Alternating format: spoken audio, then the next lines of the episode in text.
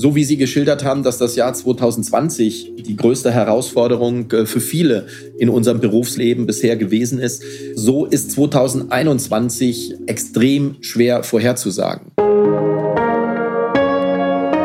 Chefgespräch, ein Podcast der Wirtschaftswoche mit Beat Balzli.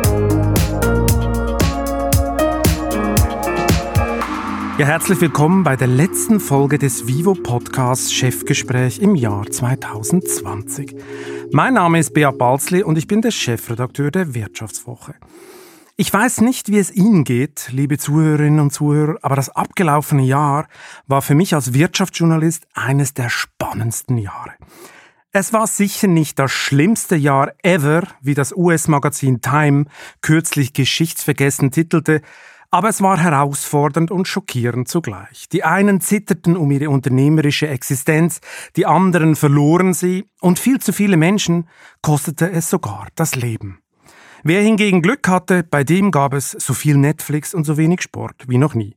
Der Grund heißt Corona. Das Virus machte eine ganze Nation entweder zu Opfern oder zu verunsicherten Couch Potatoes.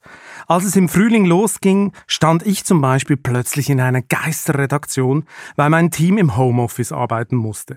Die Aktienkurse brachen ein, alle redeten nur noch vom Weltuntergang. Doch der fand wie immer nicht statt. Die staatlichen Bazookas verhinderten Schlimmeres. Am Ende ging nur die Welt von Wirecard unter, so wie es die Financial Times und die Wirtschaftswoche in den Jahren zuvor immer wieder prophezeit hatten. Mit dem Ende von Donald Trump und der Zulassung der ersten Impfstoffe kam nun die Wende. An der Börse herrscht seither die totale Euphorie und die ersten warnen schon vor dem nächsten Crash. Doch zuvor feiern wir im Heavy Lockdown Maskenball statt Mitternachtsmesse. Das war also das Jahr 2020 im Schnelldurchlauf. Ein Jahr, in dem wir alle gemerkt haben, dass echte soziale Kontakte deutlich inspirierender sind als Videokonferenzen über Zoom obwohl ich die Einblicke in die Privatsphäre der Kollegen am Anfang ziemlich spannend fand, vor allem das Aquarium einer Kollegin. Womit wir bei meinem heutigen Gast wären. In seiner Position hätte er im abgelaufenen Jahr 24 Stunden in Videokonferenzen verbringen können. Seine über 50.000 Mitarbeiter hätten sicher gerne alle direkt mit ihm gesprochen. Als Junge liebte er Hertha BSC und Jugendorchester. Als Student startete er eine Unternehmerkarriere im Ost-West-Handel und seit einem Jahr ist er Vorstandschef einer deutschen Wirtschaftsikone. Wer Handys, Flugzeuge oder Autos zusammenklebt, wer seine Wäsche weißer wäscht oder wer Haargel für seinen Investmentbanker-Look braucht, kommt am Henkel-Konzern nicht vorbei. Wie CEO Carsten Knobel sein Jahr 2020 persönlich erlebt hat und was er über die Zukunft denkt, will ich jetzt mit ihm besprechen. Hallo Herr Knobel, schön, dass Sie heute bei mir sind. Guten Morgen, Herr Balzli. Freut mich ebenfalls, dass wir uns zusammengefunden haben. Ja, Herr Knobel, bevor wir ins Seelenleben von Ihnen und Ihres Konzerns eintauchen und ich am Ende dieses Podcasts Ihren größten Traum wissen will, habe ich mal eine sehr private Frage zu Ihrem finanziellen Jahresrückblick. Als frisch gebackener CEO bleibt bei Ihnen ja Ende des Monats trotz schmerzhaften deutschen Steuersätzen der eine oder andere Euro übrig. Wie legen Sie eigentlich Ihr Geld an? Sind Sie der sportliche Anleger, der jetzt die Impfstoff-Rally reitet oder eher konservativ? Wie muss ich mir das vorstellen? Da fangen wir mit einer Sache an, die wahrscheinlich äh, Sie nicht so äh, begeistern wird, äh, denn ich bin da, glaube ich, eher konservativ äh, unterwegs. Sie wissen ja, ich war vor der Situation vom 01.01.2020 acht Jahre CFO und äh, Sie haben es ja schon äh, dargestellt, wir sind als Henkel auch immer gut unterwegs gewesen, langfristig äh, zu denken und äh, das Thema Risiko und Opportunitäten immer balanciert äh, zu sehen. Sicherlich immer unternehmerisch äh, unterwegs zu sein, aber im Privaten bin ich eher, wenn Sie das so möchten, der Konservative. Also Sie können sich nicht vorstellen, so auf Einzelaktien zu zocken und so, das ist Ihnen zu, das ist Ihnen zu wild. Speziell das Wort zocken, glaube ich, äh, passt nicht in mein Portfolio. Sie sind eher der Langfristanleger dann. Äh, ich habe gesehen, am 1. Juli haben Sie ja gemäß Vergütungsplan für rund 42.000 Euro ein Henkel-Aktienpaket gekauft. Ich habe mich gefragt, Warum haben Sie nicht schon außerplanmäßig Anfang des Jahres zu Ihrem Amtseintritt was gekauft? Das wäre noch ein starkes Signal gewesen, oder? Der neue Chef kauft auch gleich Henkelaktien. Ja, Herr Balzli, das, was Sie da äh, ansprechen, hat natürlich was mit unserem Vergütungssystem insgesamt zu tun. Denn im Sinne der Governance ist es auch so, und das ist auch, glaube ich, gut so, dass ähm, ein Teil des äh, kurzfristigen und langfristigen Incentive, was wir bekommen, in Aktien äh, sozusagen umgewandelt wird und dann mit einer entsprechenden Sperrfrist äh, liegen muss, um einfach den nachhaltigen, langfristigen Erfolg auch darüber entsprechend sicherzustellen. Also das war eine Entscheidung, die ich nicht selbst getroffen habe, sondern die natürlich bedingt ist aufgrund unserer Governance und aufgrund unserer Policy, wie wir entsprechende äh, Vergütungen, die wir bekommen, auch entsprechend äh, nachhaltig umsetzen. Hm. Aber so als Einstieg, so als frischer Chef, gleich auch noch Aktien kaufen, das wäre auch, ein, wär auch ein Signal gewesen oder wäre das zu früh gewesen in so einer Situation? Naja, Sie wissen ja auch, dass es äh, immer auch um Insider-Informationen beziehungsweise um Sperrfristen geht. Und äh, gerade am Anfang des Jahres äh, ist zum Beispiel eine dieser Sperrfristen. Also von der Seite wäre es auch wiederum governance-technisch gar nicht äh, umsetzbar gewesen. Auf der anderen Seite, Herr Balzli, äh, wir kennen uns ja schon ein bisschen, äh, bin ich seit 25 Jahren bei Henkel und von der Seite, glaube ich, ist mein Investment in die Firma auch von der privaten Situation sicherlich eine äh, intensives und langfristig auch ausgelegt ist. Das stimmt. Ich habe ja mal ein bisschen nachgeguckt. Also die Performance ihres letzten Henkel-Aktiengeschäfts, die ist jetzt so bisschen positiv, wenn ich das richtig sehe. Ein Jahr zuvor mussten sie ein, zu einem Aktienpreis von rund 90 Euro kaufen. Da dürften sie noch knapp im Minus liegen. Jetzt ist aber zum Beispiel bei Wirecard, wir hatten es im Intro, da haben alle alles verloren zum Beispiel, oder? So manche Prominente wie Startup Investor Frank Thelen oder Delivery Hero Gründer Nikita Fahrenholz, die gehörten zu den großen äh, Verlierern. Gibt es eigentlich in Ihrem Depot auch eine kleine Wirecard-Delle oder ist das vollständig an Ihnen vorbei?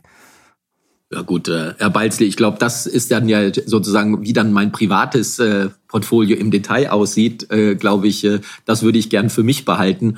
Aber da Sie mich ja jetzt nicht äh, weinen hören, äh, können Sie sich äh, sozusagen Ihre Gedanken machen, inwieweit die Aktie bei mir im Portfolio war oder ist oder nicht. Okay, okay. Dann haben Sie also Glück gehabt. Ich meine, zwei erfundene Milliarden auf einem Treuhandkonto und keiner merkt's. Das ist ja so ein bisschen die Wirecard-Affäre, ganz klein und kurz erzählt.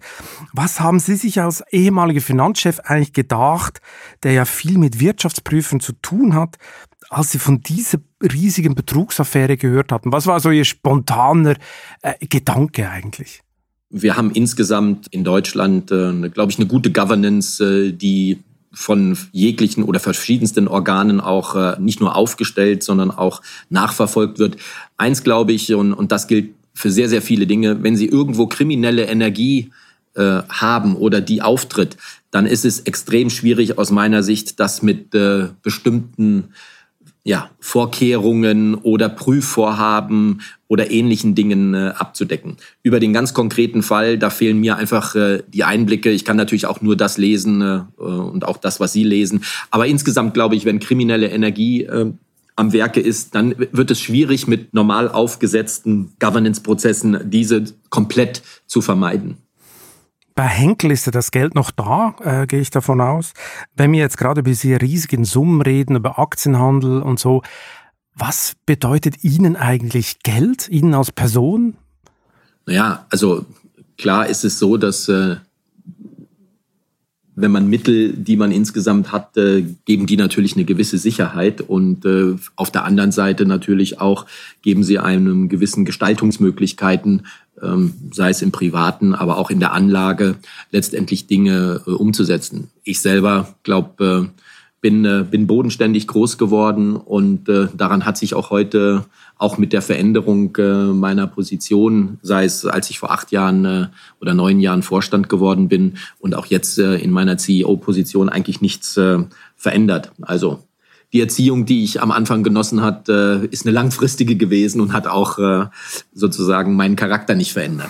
Also schnelle Autos, schnelle Boote, teure Villen etc., das sagt Ihnen nicht viel, so Sachen, oder wie? Also da bin ich, wie gesagt, das, das erkenne ich, das kenne ich vom Hörensagen und äh, entsprechend äh, bleibe ich. Äh, also Sie haben es ja vorhin äh, auch schon gesagt. Ich bin äh, in meiner Jugend habe ich mich sehr stark dem Sport äh, zugehörig gefühlt und auch der Musik.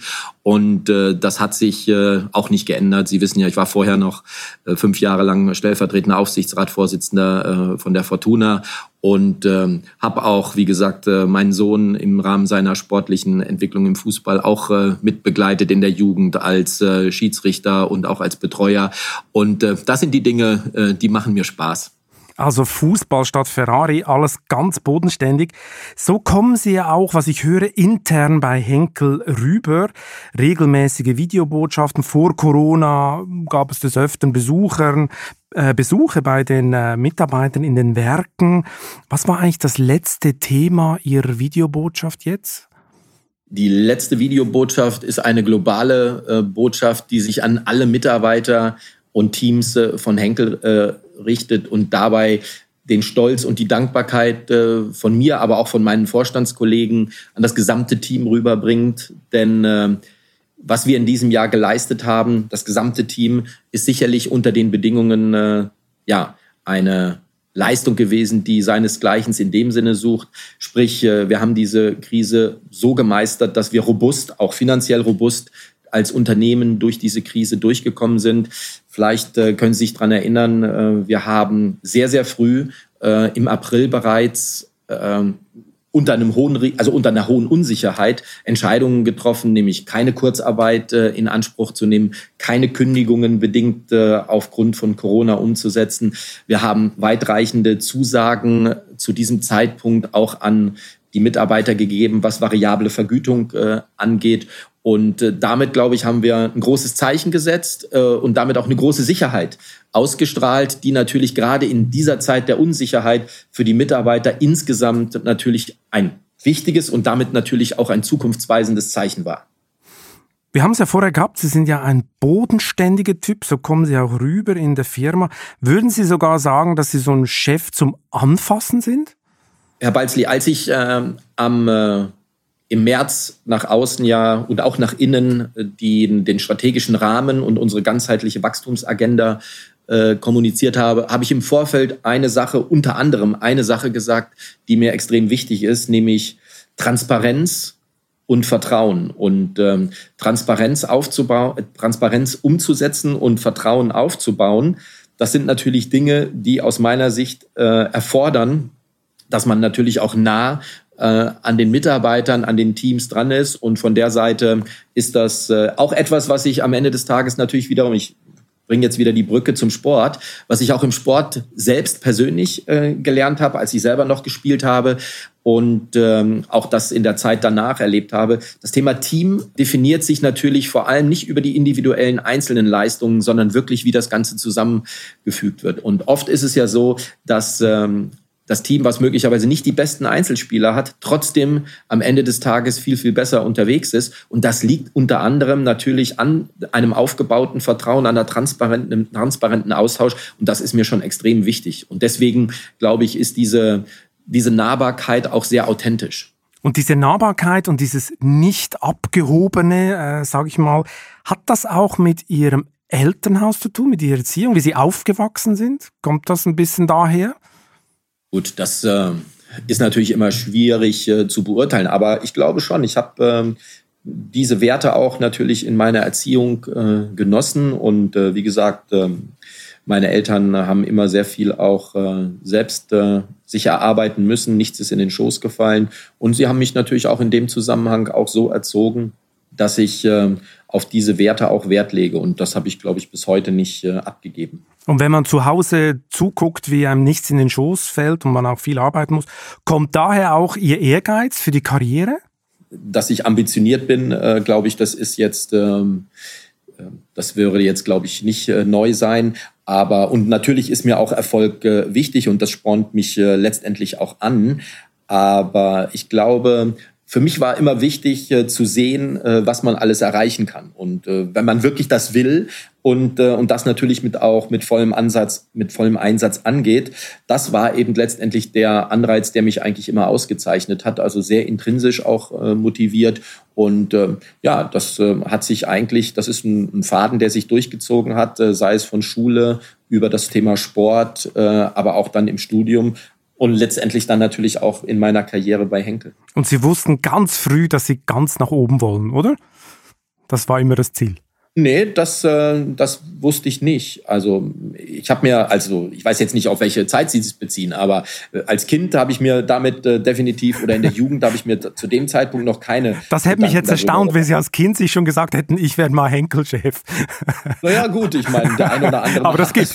Das stimmt. Nein, nein, also wenn wir das unterscheiden, also ich sag mal, in der Jugend ging es mir halt darum, Sport zu machen, äh, mich zu engagieren. Ähm, ich habe beides gemacht, Einzelsportarten, aber auch Mannschaftssportarten. Also ich war im Tischtennis äh, ganz gut unterwegs und auch im Fußball, habe musiziert in einem Orchester. Also ich habe schon eine, eine, gute Balance gehabt ähm, und äh, habe eigentlich immer, und das war das Entscheidende, und das gilt eigentlich auch noch heute, ich habe jeden Tag Bock, ähm, bei Henkel zu sein. Und äh, man kann natürlich das Bock umgangssprachlich auch als Spaß äh, letztendlich titulieren. Aber es klingt schön bodenständig, Herr Knobel. Es klingt super ja, bodenständig. Aber, aber das ist, und das sage ich auch immer in meinen Teams oder meinen Mitarbeitern. Wenn ihr hierher kommt und ihr habt keinen Spaß mehr an der Arbeit, dann ist vorbei. Dann müsst ihr euch hinterfragen, weil dann läuft was, äh, dann läuft was schief. Weil ich glaube, in der Zeit, in der wir sind, äh, wir sind ja alle sehr unter Druck. Das gilt jetzt nicht nur für mich, sondern das gilt, glaube ich, für wirklich alle unserer 52.000 Kollegen.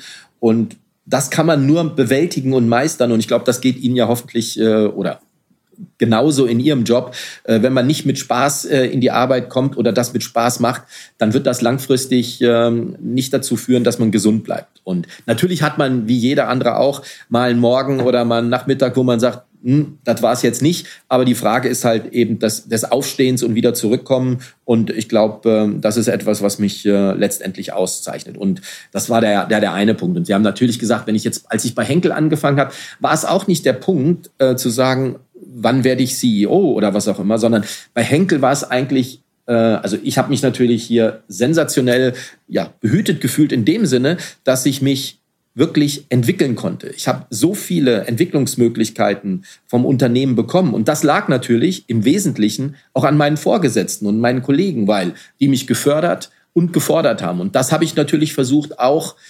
mitzunehmen. Und äh, daher bin ich natürlich auch vielen Menschen hier im Unternehmen dankbar, die eben das auch äh, ermöglicht haben. Und deswegen bin ich auch 25 Jahre bei Henkel geblieben, weil ich wirklich alle zwei, drei Jahre immer wieder neue Herausforderungen hatte, die mich wirklich äh, gefordert haben, die mir aber auch natürlich am Ende des Tages Spaß gemacht haben, weil sonst hätte ich es nicht geschafft. Also geschafft, das durchzuhalten, weil wie gesagt, die Belastung ist schon enorm. Gab es denn nie Abwanderungsgelüste? So eine lupenreine Henkelkarriere, das ist ja heute doch relativ außergewöhnlich, so ohne Brüche. Waren die Angebote zu schlecht oder, oder hatten Sie schlicht nie Lust zu gehen? Nee, die Angebote von Henkel waren zu gut. Das ist das äh, Entscheidende. äh, wie gesagt, ich habe es ja angedeutet. Ich bin ja, wenn Sie sich anschauen, was ich alles gemacht habe, bin ich ja relativ breit ähm, aufgestellt. Ich habe in Forschung und Entwicklung angefangen. Ich war anschließend äh, erstmalig dann in, in, in, unserem Kosmetikgeschäft, war dort eher im Finanz-Controlling-Bereich unterwegs, äh, hatte dann Steps in Asien, in Amerika, war im internationalen Marketing, war einer der ersten Finanzleute, dem ermöglicht wurde, na, das ist ja jetzt schon fast äh, 20 Jahre her.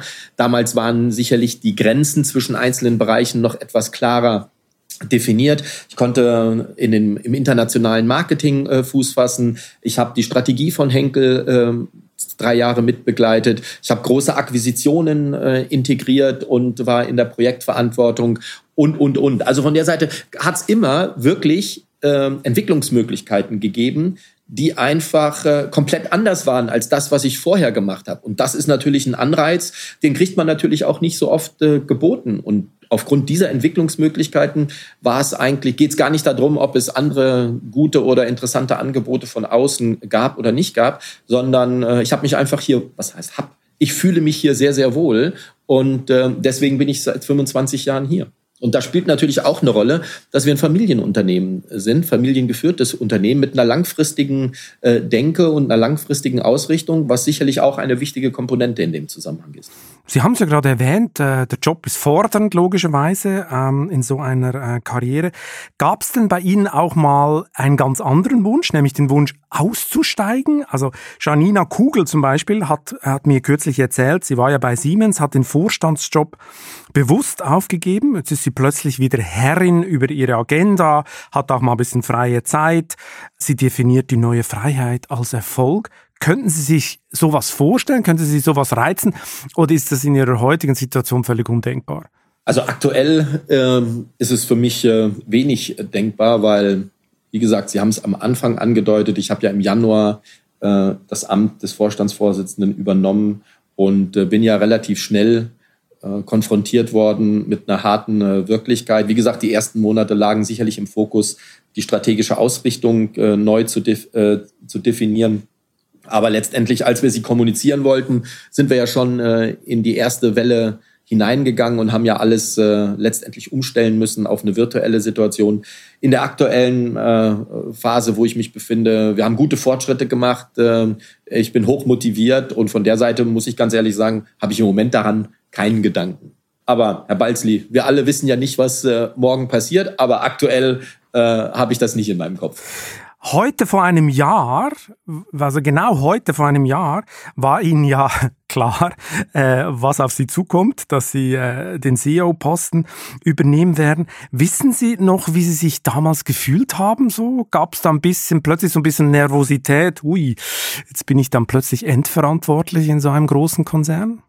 Ähm, also das erste, was äh in dem Zusammenhang war. Und das liegt natürlich äh, auch in der Kombination, dass ich 25 Jahre in diesem Unternehmen bin. Es war als erstes, war, glaube ich, Stolz. Stolz, ähm, eine derartige Aufgabe oder mit einer derartigen Aufgabe betreut zu werden und natürlich in dem gleichen Augenblick, weil, wie gesagt, äh, ich war ja jetzt acht Jahre lang vorher im Vorstand und habe das Ganze natürlich äh, auch gesehen, nämlich eine große Achtung natürlich auch äh, vor der Aufgabe und in der Kombination, ich hatte es ja eben gesagt, auch äh, als Familienunternehmen natürlich die Dankbarkeit äh, für das Vertrauen, was in mich gesetzt wird. Das waren äh, die ersten äh, Gedanken und dann der nächste kommt. Ich glaube, äh, ein gewisses Energielevel bringe ich mit und eine gewisse Geschwindigkeit Dinge umsetzen zu wollen. Also damit auch ein starker Tatendrang oder ich war voller Tatendrang natürlich auch, die Herausforderungen aufzunehmen, äh, Henkel weiterzuentwickeln, langfristig weiterzuentwickeln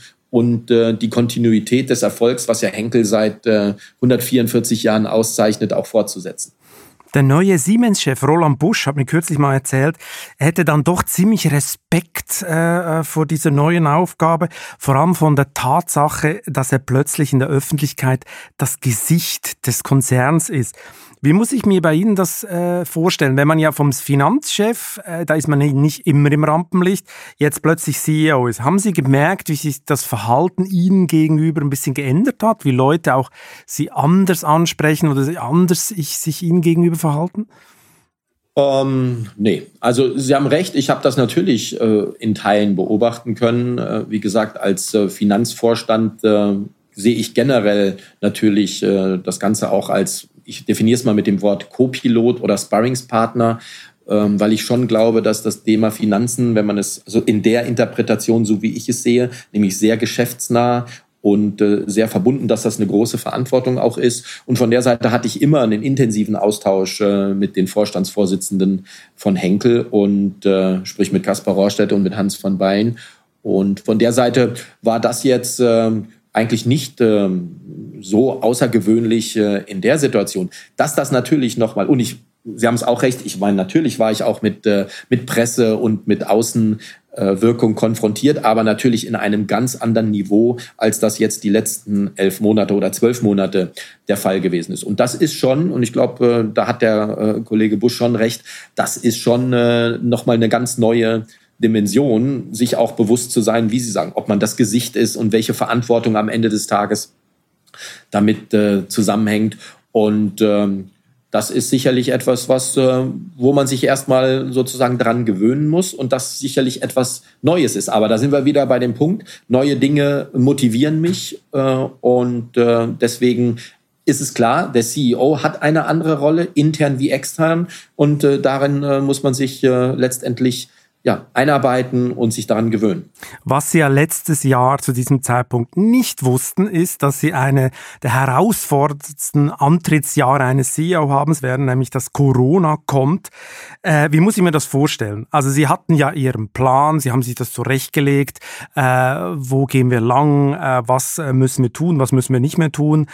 Und plötzlich haben sie Corona, plötzlich haben sie diese Ausnahmesituation.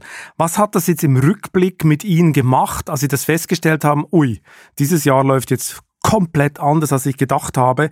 Sind Sie schneller ins Doing gekommen? Sie haben mir mal erzählt, Corona sei wie so eine Art Katalysator äh, geworden der Punkt bei uns, und das ist natürlich das Gute, wenn man äh, ein globaler Konzern ist und global aufgestellt ist, auch wenn es dann über Nacht kam, kam es für uns jetzt nicht so über Nacht. Denn warum? Äh, wir haben ja ein starkes Geschäft auch äh, in China und auch insgesamt ein gutes asiatisches Geschäft. Daher waren ja die ersten Anzeichen schon Ende Januar, Anfang Februar sichtbar. Und wir haben auch die ersten die Konsequenzen aus Corona in China gesehen mit Mitarbeitern, die nicht mehr ins Büro konnten, mit Mitarbeitern, die von zu Hause aus äh, arbeiten mussten und, und, und.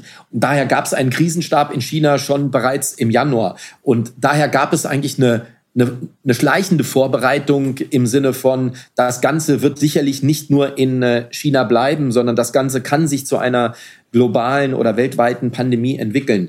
Und unabhängig davon haben wir derartige Pandemiepläne auch schon immer in Vorbereitung im Sinne, im, im Sinne der Schublade, damit eben, äh, wenn so etwas auftritt, äh, man sofort letztendlich dran arbeiten kann und das umsetzen kann. Parallel dazu hatte ich natürlich, Sie haben es dargestellt, den Hochdruck ähm, an, der, an der Strategie oder an dem strategischen Rahmen zu arbeiten, den wir dann ja Anfang März äh, kommuniziert haben. Das war die eine Sache.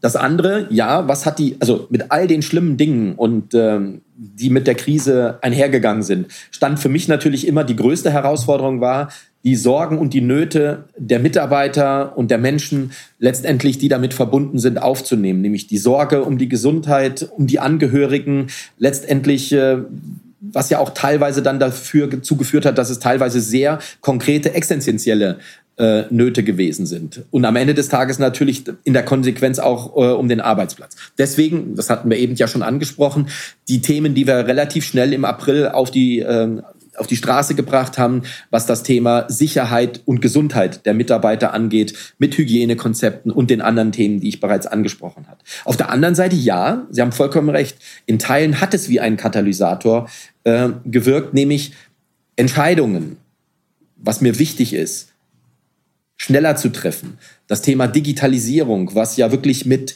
einer hohen Geschwindigkeit unsere Geschäfte, unsere, unsere soziales Umfeld letztendlich äh, beeinflusst und betrifft, hier letztendlich schneller zu sein. Wir haben Fast-Track-Innovationsprozesse aufsetzen können, die jetzt natürlich wiederum in Teilen mit der Corona-Krise, nämlich mit Hygieneprodukten verbunden waren. Wir haben es geschafft, Produkte von der Idee äh, bis hin zum Markt innerhalb von acht Wochen auf den, äh, an, den, an den Konsumenten, zum Konsumenten zu bringen. Das sind schon Themen, wo wir früher definitiv länger für gebraucht haben, sodass uns die Krise in dem Sinne natürlich ähm, eine, äh, eine Hilfestellung gegeben hat. Und das andere, glaube ich, was auch mit der Krise einhergegangen ist. Und das war auch eine, eine Sache, die ich ja in, äh, in den Anfangstagen auch kommuniziert habe, nämlich eine transparente äh, Kommunikation. Und Sie haben es vorhin mit den äh, neuen Formaten angesprochen, den Videobotschaften und ähnlichen Dingen. Das sind Themen, die, glaube ich, aus der äh, Situation heraus sich entwickelt haben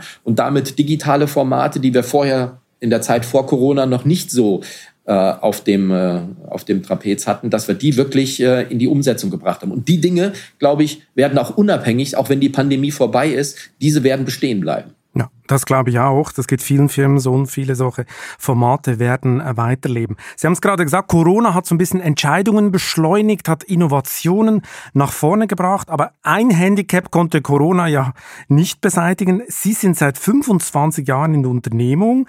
Das ist einerseits toll, Sie sind ein äh, wirklich profunder Kenner der Firma. Andererseits äh, fragt man sich ja dann, ist man nicht zu betriebsblind, um einen Konzern dann wirklich ohne Rücksicht auf Tabus auch effizient nach vorne zu bringen? Wie, wie gehen Sie gegen diese Betriebsblindheit vor oder gibt es die gar nicht? Naja, also ich sehe das, äh, Herr Balzi, nicht als Handicap. Ähm, ich glaube, egal ob das jetzt 25 oder 20 Jahre sind, ich glaube, das bringt äh, enorme Vorteile, weil man kennt die Mitarbeiter, man kennt die Kollegen, man kennt die Geschäfte. Ja, Sie haben recht, es kann, ja, es gibt natürlich die Gefahr, letztendlich, äh, Sie haben es Betriebsblindheit äh, genannt, dass man das wird. Aber hier, glaube ich, kommt dann der entscheidende Faktor rein, ob man eben geeignet oder nicht geeignet ist, nämlich die Frage, ist man in der Lage, sich zu verändern und sich natürlich den Themen äh, anzupassen, also einen offenen Blick an die Dinge zu machen. Und ich glaube persönlich, dass äh, bei den vielen äh, Möglichkeiten, die ich bei Henkel hatte, mich zu entwickeln, ähm, habe ich durch die verschiedenen Jobs immer die Notwendigkeit gehabt, einen neuen, einen offenen Blick äh, an bestimmte Dinge äh, zu setzen. Also wenn Sie aus dem Finanzbereich ins internationale Marketing wechseln, dann ist das jetzt nicht äh, am nächsten Tag the same job, the same job as before. Und ähm, deswegen ist es halt auch wichtig, ähm, offen zu sein. Und dieses Offene versuche ich auch in dem Sinne umzusetzen, nämlich die Kollegen zu ermutigen, auch offen zu sein und auch offen Themen, und zwar auch die schwierigen Themen äh, anzusprechen. Ich hatte einen Schlüsselmoment ähm, in meiner F äh, Zeit als Finanzvorstand, das ist gut zwei Jahre her. Wir haben es genannt The Radical Hour of Truth. Äh, es ist ja sicherlich klar, und da erzähle ich Ihnen auch nichts Neues, dass es oft schwierig ist, als äh, Vorstand, egal in welcher Position oder als obere Führungskraft, offen von den Kollegen, von Mitarbeitern ein Feedback zu bekommen. Und äh, ich habe auf einer Konferenz mich vor meine Mannschaft gestellt und habe diese Radical Hour of Truth ähm, initiiert, zu sagen, ihr könnt alles sozusagen bringen, was euch umtreibt, was euch belastet oder Themen, die ihr habt. Und ähm, das ist einfach von den Mitarbeitern auch so aufgenommen worden, zu sagen, wow, Du kannst hier Dinge auch offen sagen, auch sozusagen den Elefanten, ja, der im Raum steht. Und ähm, es wird positiv äh, aufgefasst in dem Sinne, eine Veränderung damit, eine positive Veränderung aufzunehmen. Und ich glaube, das ist äh, ein, ein sehr, sehr wichtiger Faktor. Deswegen sehe ich es nicht als Handicap, habe aber natürlich die Kritik am Anfang äh, auch äh, sportlich genommen im Sinne von, wow, ja, der kennt das Unternehmen, der war acht Jahre lang Finanzvorstand, der hat auch die positiven wie die negativen Dinge auch mitbegleitet, mitverantwortet, mitentschieden. Aber wie gesagt, ich bin jetzt in einer anderen Verantwortung und das ist es. Jetzt sind Sie ein Jahr CEO und da gibt's natürlich jetzt auch Externe, die diese Radical Hour äh, gerne nutzen und Ihnen zum Beispiel vorwerfen, Sie seien zu zögerlich unterwegs, Ihr Plan sei ein bisschen zu mutlos, Sie würden immer noch in der Rolle des Controllers stecken, anstatt der des Machers. Das sind ja relativ harte Vorwürfe. Wie reagieren Sie auf sowas? Wie gesagt, äh, meine sportliche äh, Ambition oder mein sportliches äh, Thema zieht sich eigentlich durch. Also erstens nehme ich derartige äh, Dinge sportlich. Ich glaube, das waren Stimmen, die zum Amtsantritt äh, aufgetreten sind. Äh, nach den ersten Monaten der Umsetzung habe ich das nicht mehr gelesen. Und äh, von der Seite, wie gesagt, kommen wir, kommen wir zum, zum Inhalt jetzt. Wir haben, eine, wir haben eine Agenda aufgesetzt, die sowohl intern als auch extern eine klare Strategie für die Zukunft ausweist. Wir waren in der Lage, die Corona-Krise letztendlich gut zu managen und sind sehr robust und äh, finanziell gut aufgestellt ähm, durch diese Krise gegangen. Wichtig, wir haben trotz der Krise die Strategie konsequent umgesetzt, sei es mit Investitionen in den Markt. Und von der Seite muss ich sagen, in den letzten Monaten, was ich lese, äh, gerade auch aus Investoren- und Analystensituationen, ist das eher ermutigend und äh, gibt eigentlich recht, dass wir sozusagen unseren Kurs konsequent konsequent fortsetzen. Ich glaube, wir haben auch äh, so und für mich ist es auch sehr wichtig, ja, intern, weil ganz wichtig ist, dass man auch nicht nur Vertrauen, sondern auch Selbstvertrauen aufbaut. Und ich glaube, das äh, haben wir in den letzten Monaten mit der, der ein oder andere, mit dem ein oder anderen Erfolg, sei es im Innovationsbereich, sei es in der Digitalisierung oder der Nachhaltigkeit erreicht. Und das ist, glaube ich, wichtig. Aber es ist auch ganz wichtig, äh, äh nicht complacent äh, zu sein. Und äh, da passen wir schon auf. Nämlich, wir haben noch viel vor uns und wir sind noch lange nicht da, wo wir hinwollen. Und wie gesagt, es ist ein längerer Weg und auf dieser, auf diesem längeren Weg oder auf dieser längeren Reise wird es wie sicherlich auch wie immer Rückschläge geben. Aber wie gesagt, die nehmen wir sportlich oder die werde ich auch sportlich nehmen. Und äh, ich glaube, wir haben eine klare Strategie und die ist richtig. Diese selben Kritiker, die sagen ja auch, Herr Knobel hätte eine große Akquisition machen müssen, er hätte unbedingt Vella kaufen müssen. Hätten Sie das kaufen müssen oder war es immer noch richtig? Sind Sie zufrieden mit dem Entscheid? Herr Balzli, äh, das ist ja Sie, Sie machen das ja sehr geschickt, ähm, aber Sie wissen ja auch, wie meine Antwort äh, äh, dazu ist. Also erstens mal schlafe ich äh, sehr, sehr gut äh, mit äh, Dingen, die äh, sozusagen an uns vorbeigegangen sind. Aber generell wissen Sie ja auch, dass ich einzelne konkrete ähm, Stellungnahmen zu konkreten Akquisitionen jetzt nicht äh, beurteile. Aber ich glaube, wir haben in allen drei Unternehmensbereichen gezeigt, äh, dass wir gut unterwegs sind, trotz der Einschränkungen. Und äh, wie gesagt, langfristig das Richtige zu machen, äh, das ist das, was wir entsprechend wollen. Und wir sind sehr stark auch von der finanziellen, äh, von der finanziellen Situation. Und äh, ich habe ja immer gesagt, und das ist auch nicht anders als das, was meine Vorgänger gesagt haben, Akquisitionen sind ein integraler Bestandteil unserer Strategie. Das war auch einer der Schwerpunkte im, im März, als wir es verkündet haben.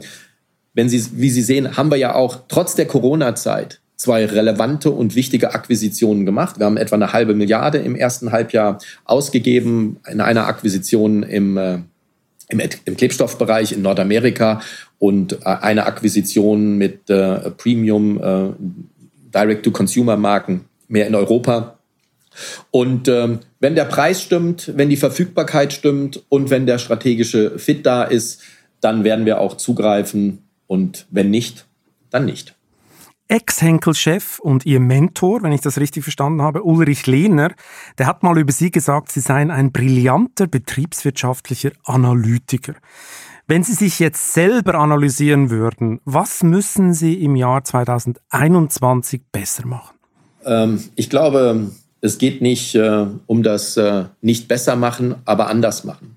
Die Prioritäten, die wir gesetzt haben, und ich hatte ja eben drei äh, wichtige Themen angesprochen, nämlich Innovation, Nachhaltigkeit und Digitalisierung. Hier geht es darum, Wettbewerbsvorteile zu erwirtschaften, zu erzielen. Und äh, von der Seite, glaube ich, äh, sind da noch ganz äh, lange Wege, ich hatte es ja eben schon angedeutet, notwendig, um dort in diesen drei Bereichen besser zu werden. Und vielleicht, was auch wichtig ist, 2020 mit all dem, was wir strategisch gemacht haben, war einfach mit dem Fokus Krisenmanagement.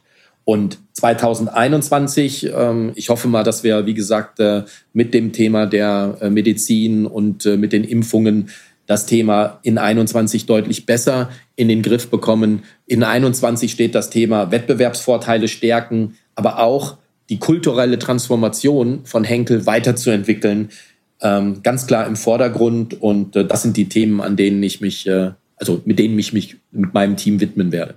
Rechnen Sie denn für Henkel oder allgemein für die Wirtschaft im nächsten Jahr mit einem Wachstumsschub? Von was gehen Sie aus bei euch? Ja, Herr Balzli, das ist wahrscheinlich äh, so, wie Sie geschildert haben, dass das Jahr 2020 die größte Herausforderung äh, für viele in unserem Berufsleben bisher gewesen ist. So ist 2021 äh, extrem schwer vorherzusagen wenn Sie sich überlegen, also wir sind natürlich jetzt gerade auch natürlich im, wir haben gerade unseren Planungsprozess abgeschlossen, der aber ja schon, können Sie sich vorstellen, nicht gestern angefangen hat, sondern schon vor einigen Monaten. Ja, vor einigen Monaten waren, äh, waren wir noch mit ganz anderen ähm, wirtschaftlichen, aber auch eben äh, Krisenthemen konfrontiert. Keiner ist da eigentlich von ausgegangen, dass wir mit einer mit einer Corona oder weiteren äh, Welle sozusagen ins Jahr hinein starten werden. Vielleicht äh, die, äh, die Kenner der Branche jetzt im Sinne von äh, die Virologen. Und ähm, von der Seite, glaube ich, müssen wir einfach uns die nächsten Wochen noch Zeit nehmen. Wir werden ja eine Prognose im Frühjahr abgeben bei der Vorlage des Geschäftsberichts, also Anfang März. Und ähm, bis dahin, glaube ich, äh, werden wir noch mit vielen äh, Veränderungen und Unsicherheiten konfrontiert werden. Was für mich aber unabhängig davon ist, wir haben grundsätzlich ein robustes Portfolio und das äh, haben wir, glaube ich, in 2020 eindrucksvoll bewiesen, trotz der äh, starken Auswirkungen im ersten Halbjahr, speziell im zweiten Quartal, wo wir sehr stark auch in Teilen der Geschäfte nach, äh, nach unten äh, gegangen sind, haben wir im dritten Quartal eine sehr robuste Entwicklung gezeigt mit einem sehr starken organischen Wachstum, fast vier Prozent äh, getragen durch alle drei Unternehmensbereiche. Und von der Seite, ich weiß, die Zeit äh, ist unsicher, aber wir werden das, äh, wie gesagt, im Frühjahr, glaube ich, werden wir mit einer, hoffentlich dann mit einer Prognose dabei sein, die äh, letztendlich uns zeigt, wo das Jahr 21 hingeht. Und in welchem Land oder welchen Produktkategorie haben Sie die größte Wachstumsfantasie? Kann man das schon sagen? Na, das ist, ähm, das ist äh, sehr schwierig, Herr Balzli. Es sind zwei Komponenten.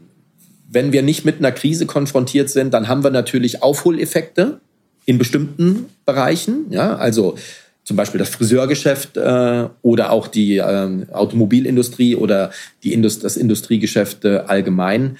Und ich glaube, was bleiben wird, ist definitiv die, das Thema, ja, jetzt sind wir wieder bei den Folgen aus der Pandemie, das ähm, Akzelerieren des digitalen Geschäftes. Ähm, also das heißt, äh, Firmen, die in der Lage sind, äh, in der Beziehung äh, sich weiterzuentwickeln, die werden sicherlich profitieren und damit auch eine höhere Dynamik äh, verzeichnen können. Aber auch glaube ich, dass Hygieneprodukte und äh, ja, Hygieneprodukte sicherlich äh, weiterhin auch in 21 im Fokus ähm, stehen werden.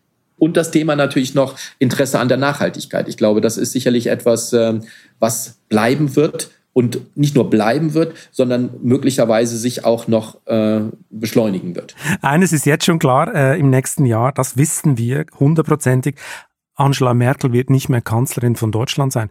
Werden Sie sie vermissen? Ja, ähm, ich glaube, wenn man jetzt die äh, letzten, was sind es, 16 Jahre äh, zurückblickt, ähm, hat äh, Frau Merkel, hat unsere Bundeskanzlerin Deutschland insgesamt so weiterentwickelt, äh, dass wirklich ein hohes Ansehen von Deutschland vorhanden ist und zwar auch in einer sehr ruhigen, aber doch sehr klaren äh, Art und Weise. Und äh, von der Seite ja, man, aber ja, ich werde sie vermissen. Auf der anderen Seite äh, wird es auch wieder natürlich äh, neue Chancen und neue Entwicklungen geben. Und von der Seite, ja, Punkt. Da schauen wir mal, wie das dann ausgeht. Wer von den heutigen Kandidaten oder da rankommt, oder vielleicht gibt es ja noch einen neuen Kandidaten, der irgendwo in Bayern gerade sitzt. Wer weiß, was da noch alles passiert. Herr Knobel, wir kommen jetzt zur famous last question. Was ist eigentlich Ihr großer privater Traum, den Sie sich in Ihrem Leben unbedingt noch erfüllen wollen? Herr Lehner zum Beispiel hat sich kürzlich ein Segelboot gekauft. Von was träumen Sie noch? Tja, äh, wenn Sie das Wort privat nicht äh, benutzt hätten, Hab dann ich hätte ich natürlich. Ja, aber ja, fang, robben wir uns mal ran. Vielleicht. Äh, okay, wir robben uns ran. Jetzt bin ich gespannt. Weil, ja, ranrobben, also für mich, ich meine, aber das geht wieder zurück auf meine sportliche Affinität. Also ähm, im Champions League-Finale zu stehen ähm, und äh, das Champions League-Finale im Fußball zu gewinnen, in welcher in welcher Position auch immer. Ich gehe nicht mehr aus als Spieler. Das hätte, das hätte mich das jetzt gar gewundert, ob bei Henkel irgendein Wundermittel gerade entwickelt wird, dass man, dass man ein bisschen jünger wird ja. nachher. Ui, da kommen aber noch tolle, Sag, aber, tolle Produktinnovationen. Vielleicht, vielleicht bleibt das aber auch nur, vielleicht bleibt es auch nur ein Traum und vielleicht ist es auch gut, ähm, dass es ein Traum bleibt. Aber was ich mir privat wünsche, ist eigentlich nur eins, ähm, weil man das doch ähm, immer wieder äh, sieht äh, im Bekannten- und Freundeskreis. Eigentlich wünsche ich mir nur eins: Gesundheit. Das ist zwar kein Traum, aber es ist ein Wunsch. Ja, und ich glaube, es ist der aktuellste Wunsch in dieser Zeit gerade. Herr Knobel, vielen Dank für das interessante Gespräch. Das hat viel Spaß gemacht. Kann ich nur zurückgeben. Mir hat es auch super viel Spaß gemacht. Und Ihnen, liebe Zuhörerinnen und Zuhörer, kann ich versichern, dass Sie sich für die mentale Unterstützung in diesen speziellen Lockdown-Festtagen die Jahresendnummer der Wirtschaftswoche besorgen sollten, digital oder am Kiosk. Darin beantworten wir alle Wirtschaftsfragen, die man sich so zwischen den Jahren stellt. Und die stille Nacht wird dieses Jahr besonders still, da hilft inspirierende Lektüre. Ich wünsche Ihnen viel Spaß dabei und eine schöne Zeit bis zum nächsten Chefgespräch im Jahr 2021. Kritik, Lob und Anregungen wie immer an balzli.vivo.de. Ich freue mich auf Post von Ihnen. Bleiben Sie gesund.